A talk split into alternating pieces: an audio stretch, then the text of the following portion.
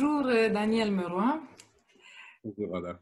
Je suis trop contente de cette euh, possibilité d'échange parce que je me vois il y a quelques années quand je suis arrivée euh, en France, j'ai tombé sur vos livres, c'était les premiers, c'était le livre des trois maris, le premier, et là je me suis dit oh, c'est pas possible. Et après, ensemble, on a, on a avancé en Roumanie dans l'histoire du livre secret de Jesua. Je le montre pour euh, la variante française, mais aussi la variante roumaine que, euh, que était tellement à mon cœur que j'ai j'ai voulu la traduire en, en, roumain et vous étiez d'accord et ça. Je vous en remercie beaucoup parce qu'il fallait le faire. C'est quand même un livre assez, épais à traduire. Il fallait avoir le courage de le faire et de se lancer dans cette édition. Avec tout le cœur parce que hum, après une traductrice, euh, moi je suis derrière chaque phrase et euh, je veux rien manquer de, l'original et de ce que vraiment c'était à transmettre. Hum, et comme ça, euh, j'ai passé beaucoup beaucoup de semaines à, à vérifier une traduction. Euh, je veux dire, pour moi, c'était très important de avoir le message euh, le plus proche et ne pas écrire dans la traduction. Je vous fais totalement confiance quand on traduit avec son cœur, c'est comme ça que ça se passe bien. Et euh, avec qu'est-ce qu'on pourrait commencer? Parce que vous êtes assez connu déjà dans le monde francophone en Roumanie, euh, les personnes commencent à vous connaître maintenant. Et euh, on, a le livre, euh, le premier tome sur le marché du livre secret de Jésuat depuis quelques mois. Il y a des personnes qui sont ravies, qui disent c'est incroyable. Il y a d'autres qui hésitent et disent bon, cette histoire, c'est une fantaisie. Bon, moi, je l'ai senti tout de suite comme euh, quelque chose qui me parle et il n'y a rien de logique ou rien de mental. Pour moi, pour moi ça, me, ça me touche le cœur et ça, ça me rappelle des choses. Comme, comment on pourrait dire ça? Je ne sais pas. comment... Ça vient chercher de, de, vieilles connaissances euh, qui étaient plus ou moins plus ou moins inconscientes, mais qui étaient latentes comme ça, qui, qui suffisait de réveiller je, crois que c'est ce que la plupart des gens ressentent dans ce livre-là. Hein. Je crois que c'est n'est pas un, travail que ce soit le premier tome ou le deuxième tome ou n'importe lequel de mes livres du même style. C'est pas des livres qui cherchent à, prouver quoi que, quoi que ce soit. Moi, ce sont des livres qui correspondent à des vécus personnels extrêmement intenses. Et comme ces vécus sont, je les trouve absolument extraordinaires, même s'ils sont pas toujours difficiles, je m'applique donc à les à les, retransmis, à les retransmettre du mieux possible, tout comme moi je, je, les reçois. Et euh, le, problème n'est pas d'essayer de prouver quoi que ce soit, mais d'essayer de toucher la sensibilité de mes lecteurs pour justement euh, extirper de leur cœur ce qui, est en, ce qui y est enfoui, souvent secrètement, mais qui correspond à des vérités qu'ils ressentent profondément. C'est un peu le but de mon travail. Hein. Bien sûr, je, je, comprends tout à fait que des, des, des, quand on réécrit des, des, vies comme celle de, Yeshua, du, Christ, euh, on sait très bien qu'on ne va pas rejoindre tout le monde parce que ça vient bousculer les idées euh, reçues, l'histoire officielle, euh, les dogmes qui sont ceux, des églises chrétiennes, quelle que soit leur obédience. Mais, donc le but, c'est pas d'essayer de, d'ébranler la foi de chacun, c'est de se toucher le cœur, puis qu'on se dise, eh bien, peut-être, pourquoi pas effectivement il y a quelque chose là qui est cohérent et qui mérite euh, qu'on s'y attarde vraiment. Est-ce que ça me rend meilleur ou est-ce que ça me rend pas meilleur? Ça ouvre les horizons. Et c'est ça qui compte, je crois. Euh, rien d'autre, c'est essentiellement cela. En effet, c'est la différence entre la tête qui dit est-ce que c'est juste, c'est comme ça, c'est une croyance, c'est une religion, ou c'est simplement le cœur qui dit euh, ça me rend mieux dans ma vie, ça, ça m'ouvre le cœur et ça me fait une personne meilleure. Et il n'y a rien de logique. Oui, ceci dit, dans, dans, dans ce que j'ai écrit à travers ces deux tomes, il n'y a absolument rien de romancé ou d'arrangé ou de Bien sûr, j'ai soigné mes phrases, j'ai reconstitué les, les, paroles telles que je les ai entendues, mais je n'ai pas fait un travail comme un. Comme, comme je ne suis pas un romancier, je ne peux faire un travail de romancier, je fais un travail de témoin, témoin qui, qui a vécu tout ça comme ça, en se demandant même pas est-ce que c'est crédible ou est-ce que c'est pas crédible? L'univers a une mémoire et j'ai juste voulu restituer cette mémoire telle que moi j'y avais accès. Moi, je voudrais dire comme lectrice que, ou lecteur, euh, en lisant ce que vous avez écrit, je ressens comme un vin maturé, euh, un vin, comment on dit ça, un vin euh, vieux, qui a pris un goût qui rappelle aussi de l'époque, mais qui, qui a ce parfum de maturation, comme si vous avez vu dans le passé mais avec la conscience d'aujourd'hui. C'est intéressant ça. C'est ça, oui, oui. Moi, j'ai la sensation que le, pour moi, ce livre, c'est l'œuvre de ma vie. Je veux dire, il y a à peu près 1200 pages en langue française. Pour moi, c'est l'œuvre de ma vie. Je, sens que je me suis incarné pour ce livre-là. Ce qui ne veut pas dire que je n'ai pas été heureux d'écrire les autres livres, mais pour moi, c'est comme la quintessence de toute mon expérience dans le domaine de la, de, la quête spirituelle depuis plus d'une quarantaine d'années. Et, en ce sens-là, effectivement, c'est comme un vin qui a maturé, qui a vieilli. Euh, si je devais en garder un seul de toute mon œuvre, évidemment, ce serait cette œuvre-là. Est-ce qu'on peut aller euh, vers cette direction et expliquer un peu pourquoi? Parce que il y a une raison, non? Vous étiez, euh, vous étiez acteur deux fois. Il est certain que tout, tout mon cheminement spirituel m'a amené à, non pas à croire en la réincarnation, parce que la croyance, c'est facile, on peut dire je crois ou je crois pas. Ça mène loin, quoi. Mais à me rendre compte de la réalité de l'incarnation jusque dans ma chair. Et euh, c'est les circonstances de la vie qui, m'y ont poussé par un propre revécu intérieur. De me rendre compte que c'était en fait la, loi de la réincarnation, le principe de la réincarnation est la, plus grande loi de justice de l'univers. Pourquoi est-ce que certains sont en santé, sont riches, naissent dans des pays extrêmement difficiles? Pourquoi d'autres? Bon, on peut dire c'est la grâce de Dieu qui, comme l'Église le dit, qui, qui choisit ça, mais quelque part, c'est pas satisfaisant. Non. Il y a une loi d'équilibre, il y a des vies où on a plus ou moins de, je dirais, de chance que dans d'autres, de potentiel que dans l'autre. Tout ça parce que notre âme doit explorer une multitude de situations justement pour maturer.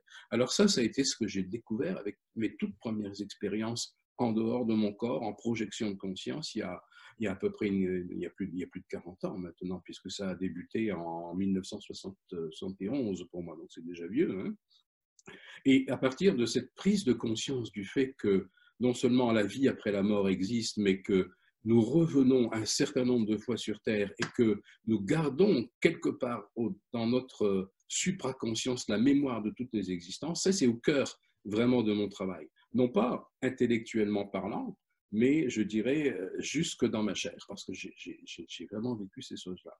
Et ces multiples expériences, on pourrait en parler pendant des heures et des heures, c'est pour ça que je fais des, séminaires sur ce sujet, euh, m'a amené à comprendre que notre univers est comme une espèce de, corps, de corps sacré du divin, lequel est doté d'une mémoire. C'est cette mémoire qu'on appelle les annales akashiques, une mémoire qui est comme un petit peu un, je dirais, un, un gigantesque disque dur d'ordinateur sur laquelle eh bien, chaque vie vient se graver par l'intermédiaire de la conscience de celui qui, la vit, justement. Et les capacités que m'a fourni euh, ma, propre vie, mon, mon, expérience, la, la nature de mon âme, me permettent, dans certaines conditions, d'aller me connecter sur des mémoires qui sont les miennes, quelquefois, et sur des mémoires qui sont celles d'autres êtres, quelquefois aussi. Alors, il est bien évident qu'en restituant euh, la, vie de Yeshua, euh, je n'ai pu, moi, que la restituer au jeu. Et bien évidemment, ce n'était pas moi, Yeshua, c'est très clair. Il n'y a, pas de, a pas de malentendu par rapport à ça. Mais je ne pouvais que parler au, au jeu, à sa place, parce qu'en me connectant sur la mémoire qu'il a laissée dans les annales akashiques, je ne pouvais que voir les événements à travers ses yeux. Alors c'est ça aussi qui rend mon travail et ce livre un petit peu particulier parce qu'on se retrouve dans la peau, si je puis dire, dans l'âme, dans la sensibilité de Jésus, de Yeshua. Et c'est certainement aussi ce qui fait la, force d'un livre comme celui-là, c'est que on, ne le, vit pas de l'extérieur, mais on est complètement appelé euh, au sein même de, de, son cœur, et c'est ça qui touche certainement. J'ai pu faire le même travail avec euh, le pharaon Akhenaton, par exemple, aussi. Bon, puis tout un tas d'autres personnages de l'histoire. Et en étant dans la peau de Jésus, euh, en quelle mesure vous vivez ce qu'il vit? Les annales akashiques permettent de, d'intégrer complètement. C'est-à-dire, je ne me trouve pas face à une scène de cinéma ou à un écran de télévision où je verrai des images. Je me trouve complètement intégré à l'intérieur du personnage. C'est-à-dire que je, à, dire à travers ce que ses yeux et sa conscience ont filmé. C'est-à-dire que je ne peux pas diriger la caméra qui était ses yeux. Euh, je ne peux pas, euh, comment dire, choisir le point de vue. C'était le point de vue qu'il avait à l'époque. Euh, mais je ressens également les émotions et tout ce qui accompagne le, personnage dans sa vie, c'est-à-dire l'essence, le, toucher, l'odorat, etc. C'est donc une intégration complète de la mémoire. ça, c'est énorme parce que ça. Énorme. C'est énorme parce que ça veut dire qu'en effet, votre conscience vit la vie d'un autre être et en effet, votre conscience s'enrichit comme si c'était votre vie. Voilà, et c'est pour ça que pour moi, l'écriture, pendant ces quatre années, si, je reprends les deux tomes, l'écriture a duré quatre années, ça m'a complètement bouleversé, ça, a chamboulé ma vie entière. Pour moi, il y a, forcément un avant ces deux livres-là et, un après, parce que quand on, vit de façon aussi intense et forcément aussi émouvante la vie d'un être comme, comme Yeshua, bon, euh, on est, euh, je veux dire, on n'est pas spectateur. On est intimement imbibé, on baigne dans ce qu'il a vécu, dans ce qu'il a pu ressentir. Et en même temps, il y a, une souffrance qu'on ressent aussi. Il y, a, évidemment beaucoup de joie parce que c'était n'était pas un être de souffrance, c'était d'abord un être de joie. Je crois que tous les grands maîtres spirituels, euh, et a fortiori un être comme, comme Jésus, comme Yeshua, étaient des êtres de joie fondamentalement. N'empêche qu'il a vécu une vie d'homme avec les souffrances que l'on sait. Et ça, il a fallu aussi les, les, intégrer. Euh, c'est quelque chose de moi qui m'a bouleversé. Et ça a touché aussi mon entourage, mon épouse par exemple. Je lui ai pas forcément rendu la vie très facile pendant ces quatre années d'écriture parce qu'elle elle voyait, elle ressentait les contre-coups que ça avait sur ma propre personnalité et, et quelquefois qui se répercutaient dans, dans mon corps aussi. Euh, ceux qui ont le livre, qui ont lu le livre, ce, ce premier tome là, que vous avez eu la gentillesse de, publier en Roumanie, euh, se souviennent très certainement du passage, par exemple, je cite ça par rapport à, parmi d'autres exemples, du passage où Yeshua gravit les degrés de la, la grande pyramide. C'était une pierre extrêmement haute. Eh bien, la nuit où moi j'ai revécu ça dans les annales akashiques, à travers ses yeux, eh bien, elle m'a raconté le matin, sans savoir ce que je venais de vivre, que mes, jambes avaient essayé de, avaient fait des mouvements comme pour monter dans de grandes marches. C'est-à-dire que c'est vraiment, ça se retransmet quelquefois jusque dans la chair. Mon corps physique reproduit pendant ces décorporations-là, pendant ces, ces expériences-là, il lui arrive de reproduire les mêmes gestes que, que dans, dans la connexion avec les annales. Mais ça me fait penser alors euh, qu'est-ce que se passe avec les deux moments où euh, l'épisode de, la pyramide et de Jordan où Jésus a été euh, imbibé par la force christique. Alors vous, comment vous, comment vous l'avez vécu ça? Oui, c'est difficile de dire des choses comme ça. Hein. oui, mais c'est incroyable quand même que... Je, pense que je l'ai vécu, des, moments aussi intenses que cela, tout comme par exemple le moment de la crucifixion, je pense qu'il y a eu un filtre qui m'a été imposé, on pourrait dire par le divin, par la conscience universelle, pour diminuer, je dirais, ces impacts-là, ces souffrances-là, Sinon, je crois que dans, dans, mon être humain, euh, il y a quelque chose qui aurait été complètement déréglé. Euh, ce, filtre, euh, est, fait, je crois, existe pour rendre les choses supportables pour quelqu'un comme moi qui est incarné, finalement, comme, tout le monde sur cette terre. Hein. Mais la difficulté, quand on revient de telles expériences comme l'adombrement dans le Jourdain ou dans la Grande Pyramide ou, la crucifixion, c'est de, de retranscrire l'intensité de ce qu'on a vécu. Et moi, j'ai toujours la sensation que dans des choses aussi intenses et fortes que ça, malgré toute l'application que j'ai à, trouver les bons termes, j'ai toujours l'impression que je, fais une sorte de caricature parce que les mots ne sont jamais assez, assez forts pour retransmettre l'intensité, la profondeur du vécu. Alors, ça me laisse toujours un petit peu, un petit peu insatisfait, mais je, crois que, humainement parlant, euh, je ne sais pas ce qu'on peut faire de plus. Quoi. Des concepts qui n'existent pas et que je me vois essayer de, que je ressens mais pour lesquels il n'y a pas de mots.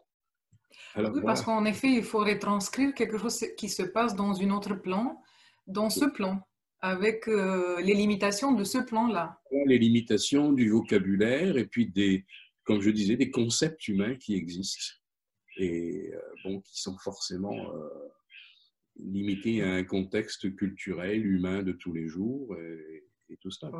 Alors c'est pour ça que ça a été un travail absolument énorme. Voilà. Et je me demande comment c'est la vie euh, dans votre peau quand euh, vous vivez des choses dans un autre plan et après vous revenez sur ce plan. Ça, ça doit être quand même dur à supporter les décalages. Oui, c'est quelquefois, c'est quelquefois extrêmement difficile. Ça l'a été notamment dans, le cas de ce livre-là, évidemment, parce que euh, étant donné la démesure personnage de Yeshua, c'est extrêmement difficile. Mais j'ai peut-être la chance, et certainement c'est ça qui me permet de, de faire ce type de travail. J'ai la chance d'être quelqu'un quand même de, de, bien incarné. C'est-à-dire que je, suis, euh, je suis quand même quelqu'un de... Je suis un homme de terrain, je dirais. Pas du tout... Euh, beaucoup de gens s'imaginent que quand on écrit... Euh, on, comment dire, on est forcément quelqu'un qui travaille beaucoup de l'intellect, etc. Évidemment, l'intellect travaille, mais en ce qui me concerne, mon intellect, il est, il, est, très faible. Je ne suis pas, je suis pas quelqu'un de mental, je suis quelqu'un plutôt de très terrien. J'aime la vie sous toutes ses formes, j'aime en profiter, euh, j'aime voyager, euh, j'ai pas peur d'expérimenter la vie dans, tous les domaines. Et si j'avais été plus quelqu'un d'éthéré ou d'un peu mental, je crois que j'aurais jamais pu accomplir ça. C'est pas possible. Il faut être, avoir les deux pieds euh, bien, bien, bien, bien ancrés.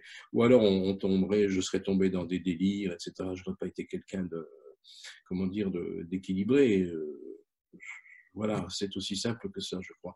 Je, je, je, me définis pourtant comme étant un mystique. Hein. C'est clair que je suis un mystique et je n'ai pas peur de le dire, même si aujourd'hui c'est difficile d'affirmer ça dans une société comme la nôtre. Mais pour moi, le, mystique n'est pas quelqu'un de, déconnecté du quotidien. Au contraire, c'est quelqu'un qui essaie de faire descendre l'esprit dans la matière. Faute de quoi, euh, ça sert pas à grand chose. Je veux dire, on, mettre sur son petit nuage, euh, ça ne sert à rien. Je crois qu'il faut. Euh, on dit toujours qu'il faut faire monter la, comment dire, qu'il faut, euh, qu'il faut quitter ce monde pour, pour euh, ou du moins quitter les préoccupations de ce monde pour faire un travail spirituel. Oui et non. Je, crois que la matière peut se sublimer aussi. Euh, autant autant l'esprit descend vers la matière, autant la matière doit monter vers l'esprit. Et je ne vois pas qu'il y ait une opposition entre le monde spirituel et, le, monde, et le monde matériel. la chair n'est pas en soi euh, je veux dire, euh, opposé. Elle est son complément, ça, ça, son prolongement, en faute de quoi l'esprit ne peut pas se mesurer à, lui-même. Donc, moi, ce que je cherche, c'est de faire ressentir ce que je ressens dans des expériences comme cela, ou ce que je capte dans, le, le, cœur d'un être comme celui de Yeshua, c'est-à-dire le, le, besoin de, se réconcilier, euh, ce sens de l'unité. Il n'y a pas d'un côté la matière, d'un côté l'esprit, ça ne fait qu'un ça ne fait qu'un, et, c'est dans notre cœur de, créer, je veux dire, d'entrer dans cet espace de réconciliation. Et ça, c'est un peu au, centre, je crois, aussi de ce livre-là, puis de l'essentiel de mon travail en général, je crois. Oui, ce sens d'unité, d'unir euh, tout ce qu'on est, et c'est là où on trouve la force. par rapport à, à, la conception qu'on avait. Très dualiste. Dualiste, oui, de séparation. Et, et, là, on n'a plus de force. Il faut sortir du dualisme parce que le, le discours du Christ, véritable discours de Christ, pas celui qui a très souvent été déformé par des dogmes, est un discours qui n'a rien de dualiste, un discours qui veut tout englober, qui propose simplement le soleil du cœur, la compassion. On ne peut pas entrer dans la dualité quand on est dans cette dimension-là. C'est ce que les orientaux appellent l'état d'advaita, c'est-à-dire l'état d'unité avec le tout, qui pour moi, d'après ce que j'ai vécu, est vraiment l'état christique par excellence, l'état d'unité avec le tout. Ouais. Dans le livre, il y a des moments quand euh, ça semble, euh, vous écrivez que 2000 euh, ans après, je veux dire que cet épisode, là, comme si c'est Jésus qui parle aujourd'hui. Oui, oui, parce qu'il y a des moments où, pendant cette expérience-là, et notamment pendant des moments d'écriture, où j'ai eu la sensation d'être en connexion. C'est pas une sensation, c'est un revécu profond un vécu profond, d'être en connexion avec sa conscience dans l'instant présent, dans l'instant de l'écriture. C'est la raison pour laquelle je me suis permis de laisser transparaître cela en, laissant parler la, perception qu'il a de cette vie-là aujourd'hui actuellement, dans l'espace d'infinitude où sa conscience se trouve. Ça, c'est très beau parce que c'est comme euh, cette euh, présence euh, continue à être avec nous, avec vous quand vous avez écrit. Et euh, pas seulement, mais elle, elle se voit à l'époque, non, dans cette expérience. Il y a des moments où j'ai vraiment eu la, la, la, perception, la sensation qu'il me tenait presque la main, je veux dire, comme s'il était toujours en, en arrière-plan de moi, puis que je, ça peut paraître prétentieux de dire des choses comme ça, évidemment, j'en ai, bien conscience, mais en même temps, ça correspond à mon vécu et je ne peux pas le cacher non plus. Mais, mais dans la Bible classique, il dit, euh, il dit que je reste avec vous. Euh, non, c'est euh, qui. en plus, je me suis noté une phrase qui est dans la Bible classique qui qui m'a fait toujours réfléchir et qui m'a toujours, j'ai toujours pensé à ça et, je me demandais comment ça se fait qu'il a dit, qui croit en moi fera les choses que je fais et même des plus grands même de plus grand, ça m'a toujours euh, questionné parce que je vais au Père et tout ce que vous demanderez en mon nom, je ferai pour que le Père soit manifesté dans le Fils. bien, c'est le langage classique de la Bible, traduire et traduire et couper comme on veut. Mais déjà, il dit ici que je vais être toujours là et vous pourrez faire des choses même plus grandes de ce que j'ai fait. Et ça, je questionnais toujours comment ça se fait. Et maintenant, Peut-être vous, vous pouvez dire votre opinion sur ça. C'est-à-dire que moi, d'après ce que j'ai revécu à travers ses yeux et à travers sa, sa, sa sensibilité, il, il, ne s'est jamais vu, si on parle, des pro, si on, si on parle simplement, simplement des prodiges qu'il a fait, les miracles, les fameux miracles, lui, il n'a jamais perçu ça comme étant des miracles. Il a toujours perçu ça comme étant des lois de la nature que très, très peu de personnes incarnées connaissent et sur lesquels il savait intervenir, sur, lesquels il pouvait mettre en, en, mouvement, en quelque sorte. Alors, pour moi, et pour lui, le miracle, c'était pas oh, je demande ça, puis hop, ça y arrive et il n'y a rien à comprendre. Il y a des lois secrètes de notre nature sur lesquelles il est un esprit hyper surdimensionné, hyper connecté au divin, est capable d'intervenir. C'est de cette façon-là qu'il a pu créer ce qu'on appelait les, ce qu'on appelle ces miracles. Les, les, orientaux, cette capacité de l'être à, tout sublimer et à, maîtriser les lois de la nature, on appelle ça la paramukta. C'est un concept qui existe, par exemple, chez les, très grands anciens yogis qui sont à la base de, l'hindouisme. Euh, c'est le concept de la paramukta, c'est-à-dire on sait comment la nature marche parce qu'on a pénétré son essence par notre cœur et par notre conscience expansée. Donc on sait intervenir. Et l'état dans lequel il est, auquel il est parvenu, lui, il l'enseignait à un petit noyau de disciples, je ne dis pas à tous les disciples qui, le suivaient parce que ça demande des, niveaux de conscience euh, déjà assez, assez, assez mûrs. Il, il partait du principe que n'importe quel être humain doit pouvoir arriver à l'état de communion avec le divin qui était le sien. Et, que cet état de communion avec le divin, dans l'espace et le temps, il n'a pas de limite. C'est-à-dire que, et c'est pour ça que vous en ferez de plus grand que moi. C'est-à-dire que nous sommes, appelés à grandir, grandir, grandir, grandir, euh, jusqu'à euh, baigner totalement dans le cœur de la divinité, qui elle-même, cette divinité, d'après l'enseignement qu'il a laissé à ses plus proches disciples, n'est pas non plus elle-même limitée. C'est-à-dire que le, concept du divin est lui-même complètement en expansion. Ça donne le vertige quand on, quand on pense à tout ça. Hein. oui, et ça demande du courage pour oser se donner cette liberté de, de le, de le, croire et de le vivre. Parce qu'on a parlé avant l'union de l'esprit avec la matière, finalement, c'est ça je comprends très bien que ça puisse ébranler un certain nombre de personnes et que certaines personnes puissent fermer la porte en disant non, ça c'est de la plaisanterie.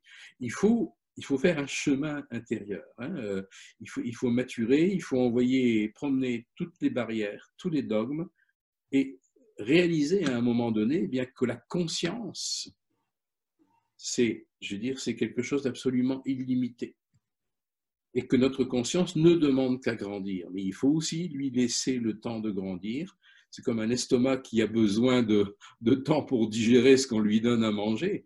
Eh bien, notre conscience, elle, a, un certain nombre, elle est faite d'un certain nombre de strates dont on ouvre les portes les, unes après les autres. Et on ne peut pas demander, par exemple, à un enfant de, la petite école maternelle de suivre un cours euh, universitaire, doctoral ou postdoctoral. Eh bien, pour l'esprit, c'est exactement la même chose. Il faut marcher, il faut marcher, il faut pèleriner, il faut se tromper, il faut revenir en arrière, ou du moins avoir l'impression de revenir en arrière. Puis là, on, refait l'expérience et on la réussit, et ainsi de suite. C'est, comment dire, c'est pour bien comprendre ça, il faut s'en donner les moyens. On ne peut pas, euh, je veux dire, euh, euh, mettre les pieds dans la spiritualité et s'en trouver grandi comme ça d'une vie à l'autre ou d'une année à l'autre ou d'un livre simplement à l'autre. Il faut se donner du temps. Et de toute façon, même si on ne se donne pas du temps, la vie nous le donne, ce temps-là. Nous oblige. d'incarnation. Mais je crois que vous, vous parlez de votre expérience personnelle avec ce temps et avec euh, euh, ce processus. Et ce que je trouve extraordinaire avec vous, et, et je ne peux pas m'abstenir de, de, parler de ça, je pense pour vous, c'était un processus incroyable de accepter l'incarnation que vous avez vécue euh, je crois, à côté de Jésus, et aujourd'hui, cette continuation dans cette incarnation. Oui, c'est une continuité. C'est sûr que c'est une continuité. Euh, mais je m'aperçois aussi du chemin que j'ai dû faire dans cette existence-ci, parce que moi, je ne suis pas du tout né dans un, dans un milieu qui était ouvert à toutes ces choses. Je suis né dans un milieu euh, euh, assez humble, même très humble, du nord de la France, dans les mines de charbon. Euh, du nord de la France. Mon grand-père paternel était mineur de charbon. Donc il y a tout un contexte extrêmement matérialiste et puis aussi catholique traditionnel dont il a fallu que, que, je m'extrais. Mais, mais, mais évidemment, des expériences que j'ai vécues à l'âge de 20-21 ans m'ont obligé à m'intéresser à ces choses-là et à les vivre. Mais j'aurais très bien pu dire non, ça c'est tu es en train de devenir schizophrène, ça va pas, euh, laisse tout ça de côté, et, puis c'est tout. Donc je mesure à la fois que, que, mon propre chemin a été une, une, initiation totale, à part entière. Évidemment, il n'est pas fini. oui, mais parce qu'on parle là de votre personnalité qui s'est formée avec la famille et toute cette vie ici. Et à, part ça, c'est toute... Euh, comment on, a, on, peut appeler ça, notre identité au-delà de la personnalité, non? C'est le fil conducteur de toutes les incarnations qui veut s'exprimer aussi. Oui, mais j'ai vraiment la sensation, non seulement par mes expériences de pénétration dans, dans, mes vies antérieures, mais, par quelque chose d'indescriptible. J'ai la sensation que, comment dire, cette vie-ci, où je dois écrire toutes ces choses, a été préparée par une multitude d'autres. Quel est l'aboutissement aujourd'hui, dans ce siècle, dans cette année-ci, de, cette très longue préparation? Qui n'a pas fini évidemment d'avancer, ça va de soi, parce que j'ai toujours la sensation d'être, euh, comment dire, un, élève par rapport à, beaucoup de, de, grands êtres spirituels, c'est clair. Mais on est en même temps, on, est toujours l'élève de, quelques-uns et, et, le professeur de quelques autres. C'est une grande chaîne d'évolution. Hein. mais euh, je pense que cette vie, ça, ça doit vous donner beaucoup de, de plaisir, d'accomplissement. Il y a ça, il y a, il y a cet aspect-là. Puis en même temps, euh, c'est une vie aussi euh, qui peut être qui, est difficile parce que c'est toujours nager à contre-courant de la pensée collective, de nos sociétés, du matérialisme.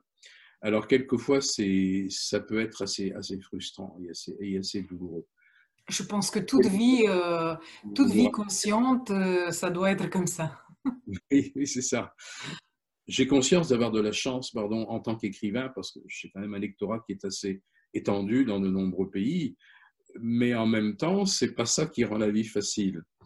Euh, la, charge est lourde quand même. Et, voilà, c'est pas simple pour autant. Euh, c'est intéressant à regarder arrière et peut-être regarder avant dans les incarnations futures et, imaginer que on voit un, petit morceau de quelque chose euh, encore plus grand. Et que tout ça, ça doit être comme une belle mélodie euh, de, de laquelle on, écoute quelques notes, mais un jour, on va l'écouter en entier. Et ça va, ça va être avec le courant, peut-être. on va se sentir dans le courant. oui, mais j'ai toujours eu la sensation que ce, que j'écris dans cette vie, euh, comment dire, est plus destiné aux générations qui viennent, davantage qu'à la génération actuelle. Est-ce qu'il y a eu euh, quelques personnes qui ont parlé de, de, la vérité dans ce monde qui a eu une autre sensation? Je doute. Peut-être pas. Peut-être Je pense que c'est, c'est en effet, ça change pas grand-chose. C'est un travail de pionnier toujours, c'est ça. Ouais. Et, le courage de, de reconnaître et, et, parler de ça. C'est ça. C'est. On s'excuse pour les personnes qui peut-être ça semble euh, un peu trop, mais, mais déjà, je reconnais euh, cette force et ce courage de dire les choses, même s'ils sont contre euh, euh, oui, mais moi, je, je, me mets à la place, par exemple, d'un chrétien traditionnel. Mais non. Qu'il soit, catholique, orthodoxe, protestant ou autre. Puis on est un travail comme le mien. Je, comprends très bien que ça puisse les choquer. Euh, il faut en être passé, je crois, par les, le vécu qui est le mien ou des vécus analogues pour commencer à dire, ben dans le fond, pourquoi pas?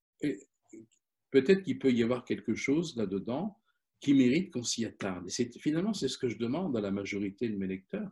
Je ne demande pas à ce que tout le monde dise bravo, merveilleux, c'est parfait, c'est comme ça. Non, posez-vous des questions. Allez chercher plus loin que la structure dans laquelle vous êtes né. Parce que, hélas, la plupart du temps, quand une personne nous dit moi je crois à ceci, je ne crois pas à cela, très souvent, elle ne fait que, cette personne-là, en disant cela, ne fait que reproduire le schéma familial ou culturel de sa famille, évidemment, puis de la société dans sa formation, etc. Mais combien de personnes peuvent se, se, flatter de dire, moi, je, je, crois à ça parce que j'ai vécu cela. Et le problème, c'est celui du vécu. C'est possible de dire, euh, je, je, suis catholique parce que mes parents étaient catholiques, ou je suis orthodoxe parce que mes parents étaient orthodoxes, donc c'est la vérité. C'est un peu facile. Euh, en même temps, notre société formate chacun de nous comme ça je, crois qu'une démarche de spiritualité est une démarche qui doit être, forcément courageuse et qui demande à chacun de chercher ses propres expériences et de chercher en lui-même. Et ce livre-là, comme tous ceux que j'ai écrits, ce sont des livres qui invitent à cela. Ce pas des livres qui demandent simplement euh, dire ben, la vérité est là et point final, tu dois la croire. Ça, ça n'aurait aucun sens pour moi.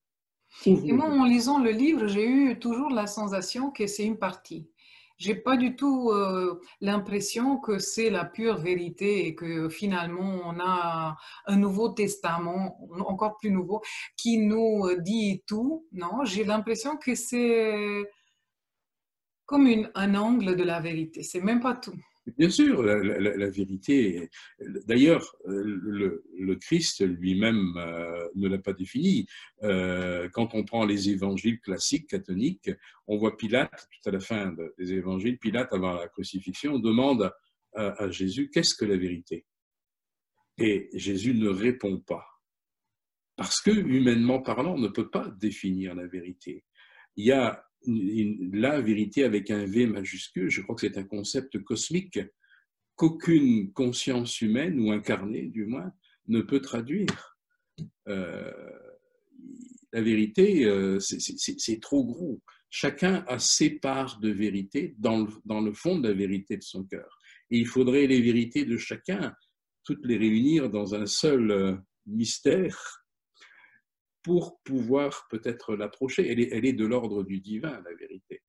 Chacun doit se bâtir son propre chemin et non pas, euh, comment dire, adhérer à 300% à quoi que ce soit. Notre chemin, c'est nous qui le faisons. Euh, et il n'y a pas deux, existences ni deux cheminements au fil des vies qui se ressemblent. Et le divin, je crois, ce qu'on appelle le divin, se nourrit de tout cela. Mais c'est difficile de comprendre cela euh, comme ça, en, quelques minutes. Il faut entrer. C'est la démarche, du, démarche énorme, énorme, énorme.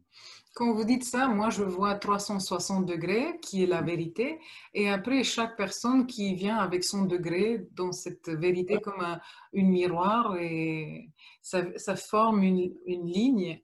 Mais en effet, si on peut oui, le divin, c'est mettre tout ça, tous ces, euh, tous ces miroirs ensemble, peut-être. C'est cela. Et j'avais, j'ai l'air de sortir peut-être un peu du sujet là, euh, parce que je, vais, je, me souviens d'un film que j'ai vu il y a quelques années. C'est un film américain, euh, bon, un peu grand spectacle, etc., qui, qui avait pour centre l'événement d'un attentat fait sur une place publique. Et on voit d'ailleurs, on voit cet attentat X fois, c'est une explosion, X fois dans le film. On, voit peut-être dix fois la même scène dans le film, mais cette scène est vue par différentes personnes présentes.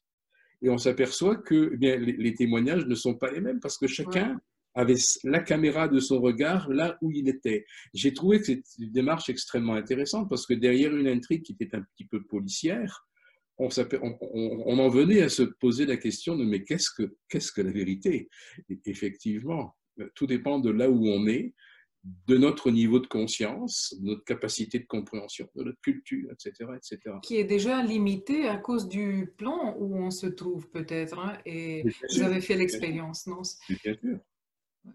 Et oui, mais c'est certain.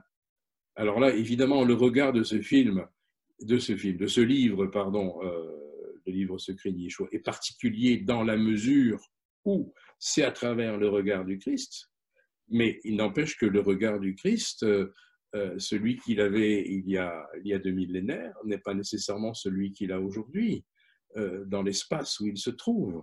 Les, conditions de l'époque ne sont pas celles d'aujourd'hui. Elles présentent la, une certaine réalité à un moment donné, en connexion avec le, le plus sacré que nous, on puisse concevoir. Quelle beauté. Vraiment. Avoir le courage de, de ne pas parler d'une figure historique de Jésus, mais vraiment comprendre comme une conscience qui évolue, qui est présente et qui euh, peut s'exprimer et se déverser là où il y a une porte ouverte. C'est ça. Mais, mais, mais, pour moi, je, je crois que l'une des erreurs euh, que nous faisons comme une, dans, notre, dans notre monde, c'est euh, de parler du Christ comme étant la propriété du christianisme. Alors que la, conscience du Christ, la conscience christique, pour moi, est une, je dirais, est un, est un courant d'énergie, un courant d'énergie euh, qui, euh, euh, comment dire, est, universel et que, que certains très grands maîtres ont canalisé, ont capté. je veux dire, dans, dans, leur existence. Pour moi, le Christ n'est pas venu simplement habiter Yeshua. Il est venu habiter de, très grands êtres que l'humanité a portés. mais celle que l'on retient uniquement, évidemment, c'est parce qu'elle est la plus proche de nous, c'est celle de, par le, à travers le corps de Yeshua. Mais Yeshua n'est pas le propriétaire du Christ. Euh, c'est ça qu'il faut, qu'il faut bien comprendre. Mais c'est difficile à expliquer en quelques mots comme ça et par caméra interposée. Euh, c'est une énergie, c'est l'énergie universelle de vie, l'énergie du Christ. Mais moi, je la sens autant dans les très grands courants de religion, cette énergie-là. Elle n'a pas le même nom, c'est tout. Il n'y en a pas le courage de la considérer comme telle. Mais, c'est fabuleux quand on commence à entrer dans cette dimension-là. Euh, et puis, lorsque le Christ dans les évangiles nous dit qu'il sera de retour, hmm. mais on s'attend toujours à ce qu'il soit de retour dans la peau d'un Jésus avec une belle grande robe blanche et, des cheveux longs et une barbe. Mais euh, pourquoi est-ce qu'il ne reviendrait pas pour que la, Pourquoi est-ce que la conscience qui a habité Yeshua à travers, euh, qui a habité Yeshua ne reviendrait pas, par exemple, à travers le corps d'une femme ou d'un noir, par exemple? Pourquoi pas? Ça se peut. Il ne faut pas confondre le support. La personnalité. Voilà, et la personnalité incarnée. Et puis le, l'essence. L'essence qui a adombré tel ou tel maître de sagesse à un moment donné. Le Christ n'est la propriété de personne. Personne, personne. Mais ça, même euh, dans la Bible classique, euh, quand il dit qu'il y a les oreilles pour entendre et les yeux pour voir, c'est sûr qu'il se réfère jamais euh, aux yeux et les oreilles, parce que tout le monde dans l'audience, ils avaient les organes. Mais c'est complètement une autre capacité de percevoir oui, l'essence. Moi, je dis, je, dis ça aujourd'hui, mais je ne suis pas sûr que j'aurais pu dire ça il y a 20 ou 30 ans. Il a, il a fallu une, une maturation. Euh, euh, pour ça, si on me dit est-ce que tu es chrétien, j'arrive plus à dire je suis chrétien. Parce que pour moi, le mot de chrétien est, forcément rattaché à des dogmes. Et pour moi, les dogmes se sont volatilisés. Je peux dire je suis chrétien. Je me sens chrétien parce que c'est bien au-delà de, la religion. Je voulais vous demander aussi un peu, parce que vous parlez assez souvent de Moria ou El Moria. Et hum, il apparaît aussi dans les livres, mais peut-être vous savez que son nom était mentionné par la théosophie. Oui, bien sûr. La première fois, j'imagine. Tout à fait. Et beaucoup, en lisant vos livres, même sur le Shambhala et tout ça, euh, le voyage au Shambhala, euh, moi, que j'ai une euh, quand même une connaissance aussi de la théosophie, des rayons, des... Alors, euh, vous voyez, comment vous expliquez ce lien? Je, crois que ce que l'on appelle les maîtres de sagesse, qui sont des, êtres réalisés qui se sont succédés euh, au fil du temps depuis que l'humanité s'est structurée, véhiculent la même chose, véhiculent la même chose sous des noms différents. C'est quand même le même grand plan qui, qui, met du temps à se révéler à travers tous ces êtres-là. Et, le, comment dire, le grand intérêt de la théosophie, je crois, c'est d'avoir mis à travers des êtres comme Moria ou Jvalkul qui s'y sont révélés, euh, c'est d'avoir mis en évidence cette structure qui chapeaute l'évolution de notre humanité. Et euh, il y a des personnes dont la sensibilité va rejoindre cela spontanément. Euh, c'est tout ce que je peux en dire. Et ce qui serait inquiétant, c'est si d'une, comment dire, d'un témoignage à l'autre, eh bien, il n'y avait pas cette, cette cohérence à travers laquelle on peut retrouver ces, ces maîtres du passé euh, que l'on trouve d'ailleurs dans différentes traditions. Il n'y a, pas, que dans la tradition chrétienne. Euh, lorsque l'on parle de tous ces êtres à des, orientaux, à des, maîtres de sagesse orientaux, ce que j'ai eu la, chance de pouvoir faire à, de nombreuses reprises dans ma vie, pour eux, c'est tout à fait normal. C'est tout à fait normal.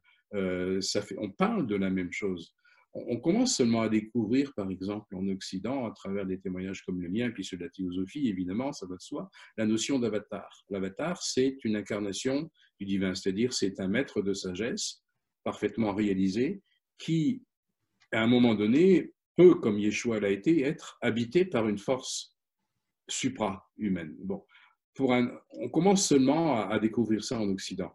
Mais pour les Orientaux, c'est un fait acquis, il n'y a pas besoin d'explication. de parler de cela. Euh, pour eux, un être comme Rama, qui, bon, qui est par exemple à la base du, de, la d'une bonne partie des, des traditions hindouistes, c'est un avatar. Et cet avatar-là a été adombré par une conscience qui, est, qui était aussi de nature christique. Donc, euh, il y, a, il y a Rama, il y a Krishna. Euh, si on va du côté de de comment dire, du bouddhisme, c'est la même chose. Le Bouddha Gautama a été adombré aussi, ça c'est très clair. C'est un avatar. Il ne faut pas avoir peur non plus de dire la, chose également pour, euh, pour l'islam des origines. Je ne parle pas de, ce qu'on en connaît aujourd'hui et dans lesquelles il y a des atrocités que l'on sait, mais toutes les grandes traditions ne sont pas nées de rien. Il y a toujours eu à la base un être qui était un avatar, qui recevait une information et qui l'a. Je veux dire, ce n'est pas, pas des volontés humaines qui sont à, l'origine de ça, mais des volontés supra-humaines en connexion avec le divin. Après, les hommes bien s'arrangent pour déformer les textes. Ils créent des dogmes, ils créent des aberrations, etc. Et puis on est perdu au milieu de tout ça. Et de là, la, démarche du, mystique, c'est-à-dire d'essayer de dépoussiérer euh, les, traditions religieuses pour revenir à l'essence véritable, véritable du, sacré qui est commune à toutes les traditions. On trouve dans, le chamanisme, chamanisme vraiment essentiel, cette sensibilité qui nous ramène à l'un, tout règne confondu d'ailleurs. Et ce qui est incroyable euh, dans le livre, on le voit clair que, en effet, Jésus, il n'est pas, il, il pas né avec une conscience toute claire de sa mission, mais c'est un processus qu'il découvre euh, pas à pas. Tout à fait, tout à fait, tout à fait. On a, on a l'impression que ces, êtres euh, qui naissent comme lui, qui sont consacrés dès leur naissance à une mission extraordinaire, l'impression que tout de suite tout est clair pour eux Oh, Jésus était déjà le Christ dans ses langes, dans son état. C'est faux. C'était déjà évidemment un être d'exception, sinon il n'aurait pas été là. Mais la, perception de sa mission, de qui il était, ne s'est révélée que progressivement. L'avatar doit réapprendre. Euh, il les réapprend facilement, évidemment, parce que tout est stocké dans les fins fonds de sa conscience et de son cœur, mais il doit se rebâtir lui-même. Et ce n'est pas le, ce n'est pas, comment dire, le, le diminuer que de dire qu'il doit réapprendre. Au contraire, il fait tout un travail d'homme, un cheminement humain qui ne le rend que plus grand pour se restituer à sa dimension d'origine et, la sublimer plus encore. Qui, montre, ce qui montre que cette dimension humaine, c'est pas une entrave, c'est possible de dépasser cette dimension.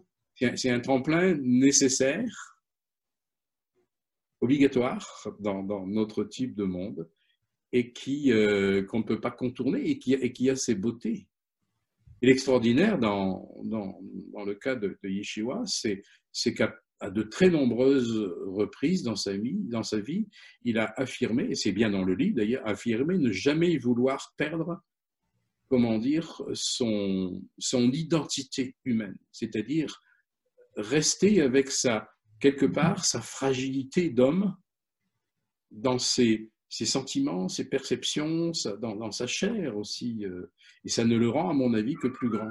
Ne pas se couper en disant, mais moi c'est le divin, et puis point final, inclinez-vous parce que j'incarne le divin. inévitablement, il y avait ça, parce qu'il était ce qu'il était, c'est très clair. Mais en même temps, il ne voulait pas se couper de la matière du quotidien et du fait qu'un homme, bah, ça peut avoir envie de pleurer. Il a pleuré dans sa vie. il, avait des, il était attaché à certaines personnes autour de lui. C'était la, qualité humaine qu'il voulait conserver pour rester le plus proche possible de nous.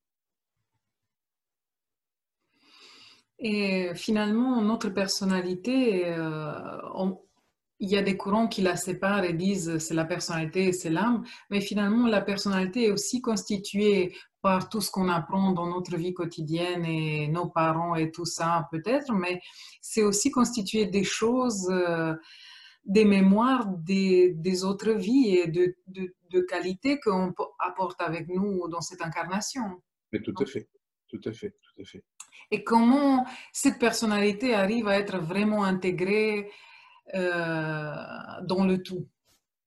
Comment, euh, comment ne plus voir cette personnalité comme quelque chose de, de séparé? Non? Oui, mais je suis bien, d'accord avec vous. Oui. C'est-à-dire que même les, les, avatars, les êtres les plus réalisés, continuent eux-mêmes dans leur incarnation à travailler sur eux-mêmes, à essayer d'intégrer un certain nombre de choses. Le, parfait ne signifie rien dans l'absolu. Il y a toujours le perfectible. Il peut y avoir le parfait dans un certain contexte, comme le contexte de notre humanité aujourd'hui, mais c'est la notion de perfection en elle-même, elle n'a aucun sens. Parce que ça voudrait dire qu'à un moment donné, il y a quelque chose qui est bloqué, puis on ne peut pas aller plus loin. Or, le, divin et le sacré sont forcément, par essence, par définition, euh, en marche complètement vers l'expansion, vers le plus grand. Euh, c'est ça qui est assez extraordinaire. Euh, et moi, ça me fait toujours beaucoup réfléchir parce que ça ramène à ce que, je disais tout à l'heure. Nous sommes les, professeurs d'un certain nombre et en même temps qu'on est les élèves d'un certain nombre d'autres choses. C'est-à-dire qu'on est un maillon d'une chaîne qui n'a pas de fin. Et Yeshua, en tant que, en tant que maître réalisé, se sentait également un maillon d'une chaîne absolument euh, incommensurable. Il savait qu'il pouvait aller plus loin. Il était conscient de ça. Mais vous que vous avez rencontré d'une manière directe euh, euh, Moria et Yeshua, là, vous sentez qu'il y a des couleurs, des parfums différentes.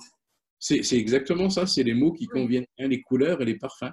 C'est-à-dire notre, nos consciences incarnées, chacun, chacune de nos réalités, chacun de nos êtres, pour simplifier le, le mot, chacun de nos êtres a tendance au fil des vies et des, centaines de milliers d'années à se perfectionner, à se spécialiser dans un certain domaine.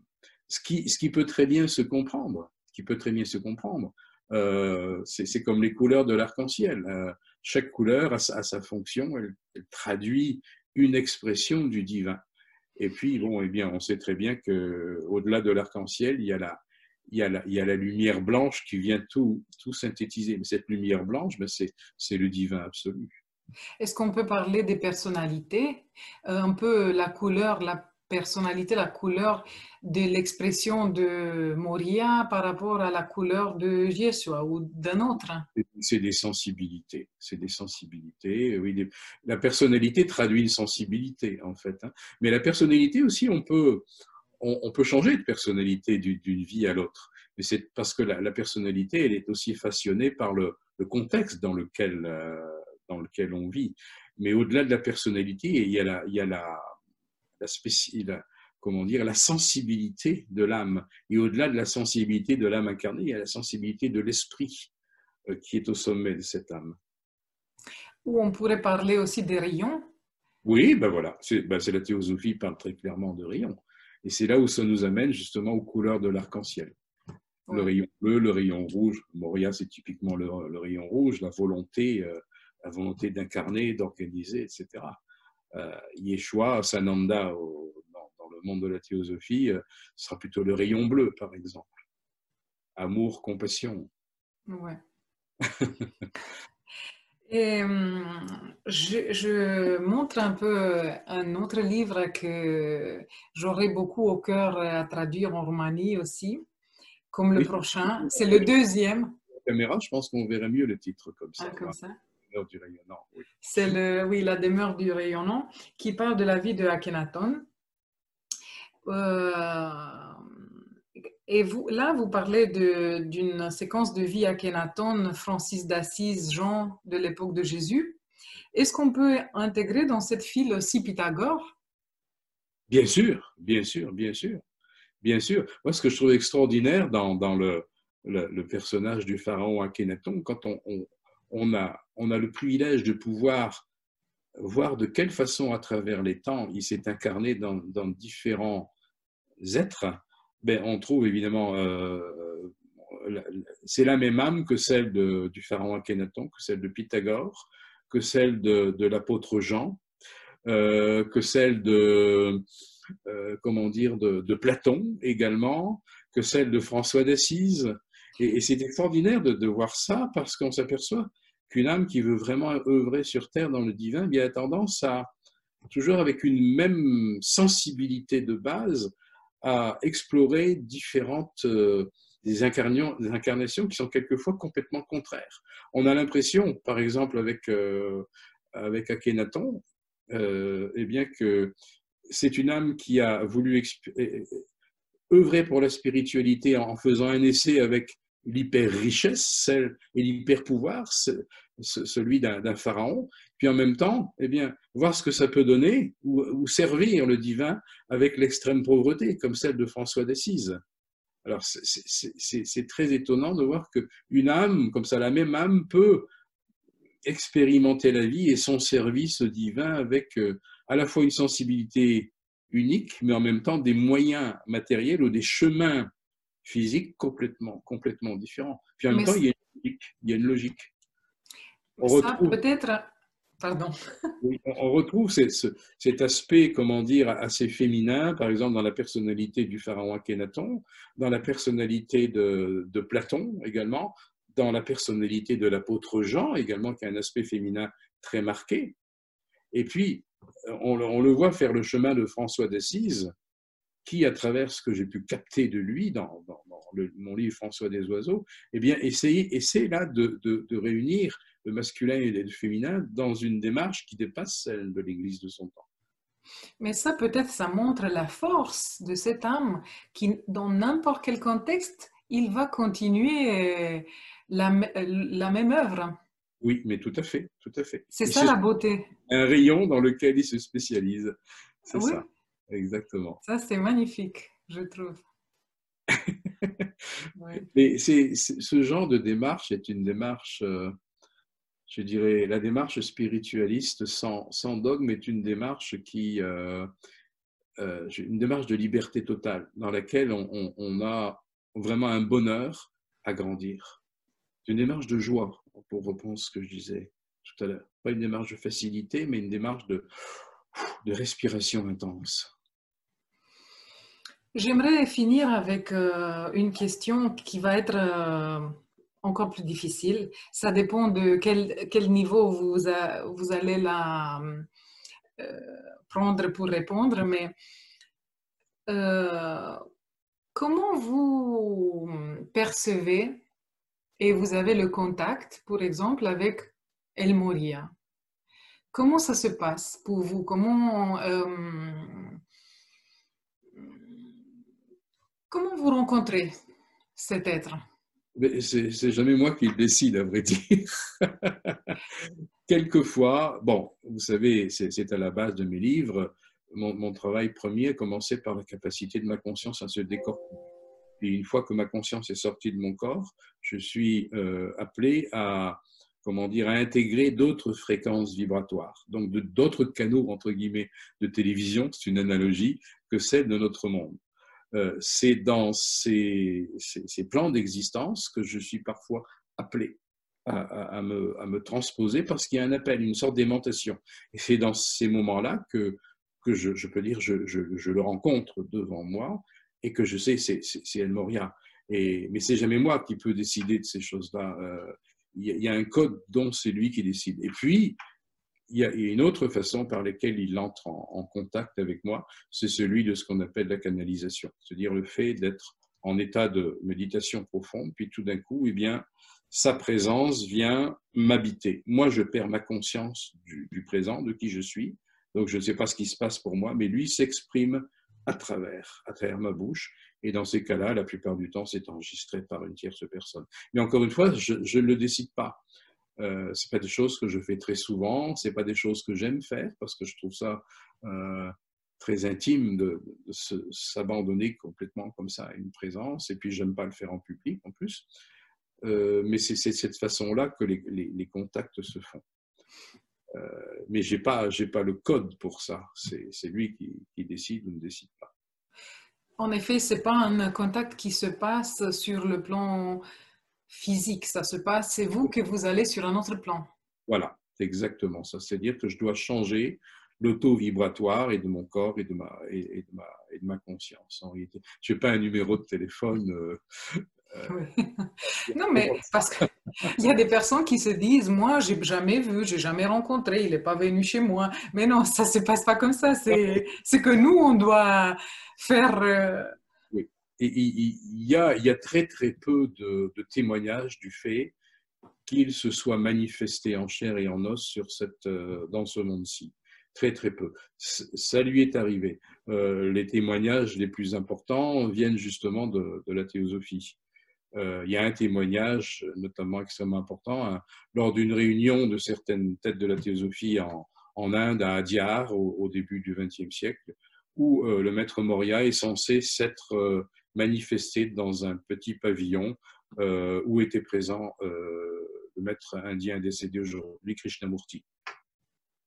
Il y, a, des témoignages qui disent, au milieu de la réunion, eh bien, alors que Krishnamurti était là, le maître Moria s'est manifesté ici. Mais c'est un témoignage euh, rarissime. Euh, je, n'en connais pas d'autres personnellement où on, affirme que quelqu'un, euh, du moins d'équilibré, parce qu'après vous avez tout un tas de, personnes qui ne sont pas très équilibrées, qui prétendent tout un tas de choses, mais il y a des, affabulateurs aussi, il y a des, bon, il y a un peu de tout. Il faut, il faut être toujours être extrêmement vigilant dans ce genre de domaine. Hein. Mais bon, non, il ne se montre pas se montre pas comme ça. Moi, en tout cas, je, je ne me souviens pas l'avoir rencontré physiquement. je pense que hum, on peut arrêter si vous voulez ou si, si, vous, avez quelque chose d'autre euh, à rajouter pour aujourd'hui. Pas mal de choses, effectivement. Évidemment, c'est des sujets, on peut en parler pendant des jours. Hein, Moi, je serais très contente et j'espère que ça ne va pas être le dernier hum, rencontres qu'on peut enregistrer comme ça pour euh, d'autres personnes. Il peut y en avoir d'autres. Oui, parce que déjà les questions, si on est vivant, euh, les questions changent et euh, en effet, quand j'ai pensé à faire une interview avec vous il y a quelques mois, j'avais tout à fait un autre état et d'autres questions qu'aujourd'hui. Et chaque fois, on écrit une autre histoire parce qu'on on, bouge. Et la prochaine fois, il y a certainement euh, d'autres choses qui vont surgir spontanément. Oui, c'est sûr. On a déjà entamé le deuxième tome euh, à traduire et, et, ça va sûrement euh, laisser des traces en nous. Je vous remercie beaucoup, beaucoup. Moi, je remercie beaucoup et à la prochaine. À la prochaine. Merci, Radha.